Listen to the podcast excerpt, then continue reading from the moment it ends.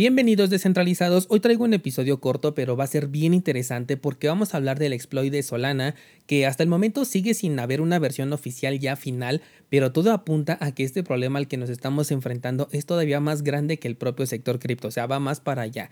Muchas gracias por acompañarme, esto es Bitcoin en español, episodio 612. Ayer cerrábamos el día con la noticia de que cerca de 8.000 carteras cripto habían sido vulneradas, específicamente en la red de Solana.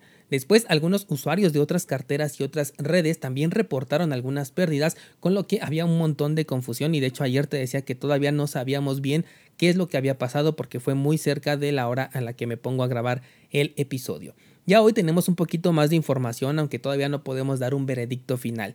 Por un lado tenemos que el hackeo pudo comenzar con la interacción de criptomonedas en la cartera de Slop, que es una cartera para dispositivos móviles. Según un análisis, las direcciones afectadas en algún momento fueron ya sea creadas, utilizadas o bien importadas dentro de esta cartera.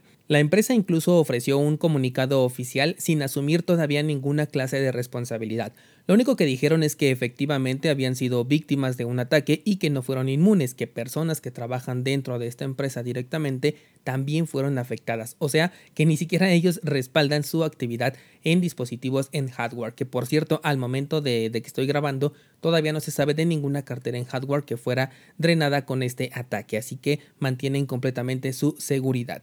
Al principio se comenzó a pensar en los permisos que se dan a las aplicaciones. De hecho, ayer te sugerí en el episodio que cada vez que dejes de interactuar con una aplicación, le quitaras los permisos, ¿no? Para que eh, pudieras evitar este tipo de eventualidades. De hecho, fue la primera recomendación que se le hizo a los usuarios que podían verse afectados, o sea, que tenían fondos en carteras en línea, que quitaran estos permisos de las aplicaciones que estén utilizando para evitar más afectaciones. Sin embargo, todo apunta en este momento a que tanto la red de Solana como los permisos en las aplicaciones no fueron realmente el detonante. ¿Esto por qué? Porque las transacciones que se hicieron en este hackeo fueron firmadas con las claves privadas de cada una de estas carteras. Eso significa que estas claves privadas de los usuarios fueron comprometidas de alguna manera.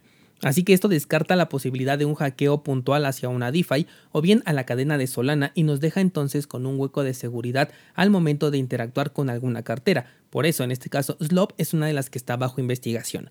Sin embargo, la cosa se complicó cuando la plataforma de GitHub, que es en donde se suben los repositorios de muchos desarrollos, tanto dentro como fuera del sector cripto, y déjame te doy contexto, un repositorio es aquel lugar donde se guardan todos los archivos de un proyecto, así como el historial de revisiones o bien de cambios que se hacen a este proyecto, pero a nivel de código de programación. Bueno, pues un desarrollador que se encontraba revisando un proyecto pudo detectar hasta 35 mil repositorios infectados, esto mediante un ataque masivo. Aún no se determina la relación entre estas dos noticias, sin embargo, todo apunta a que la vulnerabilidad venga desde este ataque de código que afecta a las carteras cripto. Y como en este sector hay muchos proyectos que son clones, por eso a veces es tan sencillo ver nacer varios proyectos que son similares, entonces el alcance de este ataque es mucho más grande porque puede afectar a cualquier aplicación que comparta este código o bien que se encuentre dentro del listado de proyectos con repositorios infectados.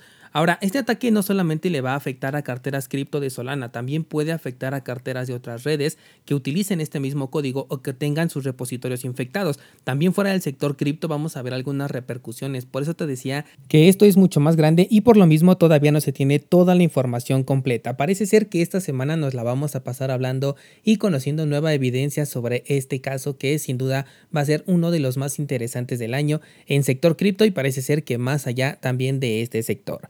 El día de hoy voy a subir la segunda clase del nuevo curso de privacidad con Monero. Te voy a explicar por qué Monero es la herramienta de privacidad más grande e importante del sector cripto y por qué la puedes considerar cuando quieras reclamar la privacidad en cualquiera de las otras criptomonedas que utilices.